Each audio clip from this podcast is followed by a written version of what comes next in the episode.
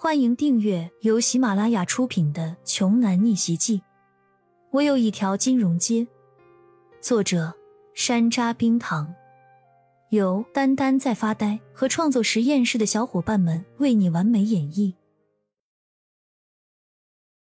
第一百九十三章，吕家府邸内，一个白须白眉的老人正打着太极拳，他正是吕家的当代家主吕中安。在吕中安的旁边，一位气质淡雅、容貌俊俏的女孩及时提醒的说道：“爷爷，新县那边有新的动静。”你说的是哪里？是新县吗？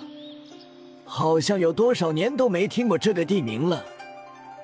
吕中安停下手中的动作，眼中有着无限的惆怅。新县怎么了？爷爷。林家的二当家在新县扶植了一家中药厂，不过他把工厂的管理权交给了一位年轻人，那个人姓焦。女孩小心翼翼的回答着。吕中安身形微微一顿，而后自言自语的说：“姓焦吗？当年素素逃婚，就是嫁给了新县焦家村的一个穷小子吧？”爷爷。都是那个男人的错，小姨那时年轻，也只是一时糊涂。都已经这么多年过去了，您还不能原谅他吗？女孩焦急的问道。吕中安摇了摇头，他心中早就没了恨，只有无限的惆怅。这个时候，在场的另一个男人开口说：“怎么能不恨呢？咱们吕家和刘家反目，到现在都没有缓解。”还不都是因为他吗？爷爷，您等着，我这就去新县找他们留下来的孽种。吕中安原本很想阻止，但心里又很想见一见自己这个从未谋面、仍在传说中存在的外孙，最终便只好叹了口气，对孙子说道：“去吧，但是你要记住，千万不要起冲突。再怎么说……”他的骨子里始终流淌着我们吕家的血，是我们吕家的后人。男人听了之后，表面上答应，但脑袋里可不是这样想的。父债子还，天经地义。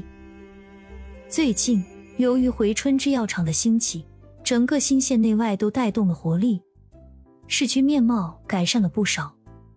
从原材料培育与种植，到终端市场销售。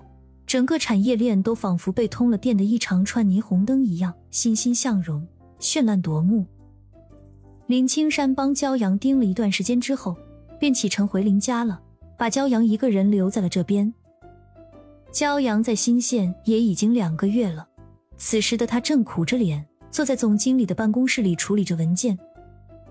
这段时间以来，他几乎是日日夜夜的蹲守在这间办公室里，忙得不可开交。整个人都不自在了。毕竟，一个企业的领导者不是随随便便什么人的都能胜任的。想要经营好一家企业，让企业都得更加长远，那更是难上加难了。保安队长敲了敲一直敞开着的总经理办公室的门，轻声的向焦阳请示道：“邱先生，您的二叔又到厂区门口来闹事儿了，还是照例让保安拦在外面吗？”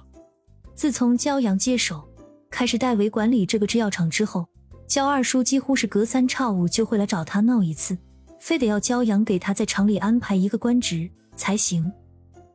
焦阳已经让保安组拦过焦二叔多次了，劝走一回，过几天还会来。焦二叔就好像是把焦阳这个中药厂当成了固定打卡的旅游景点了似的，今天这不是又来了吗？焦阳想了想。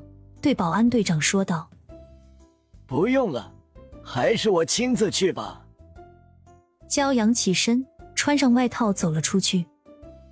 就在回春制药厂的的大门外，焦二叔正拿着大喇叭在门口喊着：“焦阳，你个没良心的小兔崽子！如今发达了，就对我们这些穷亲戚不管不问了，你还是不是人？你的心是铁打吗？”当年你爸妈死了，我们算是白养活你了，小白眼狼。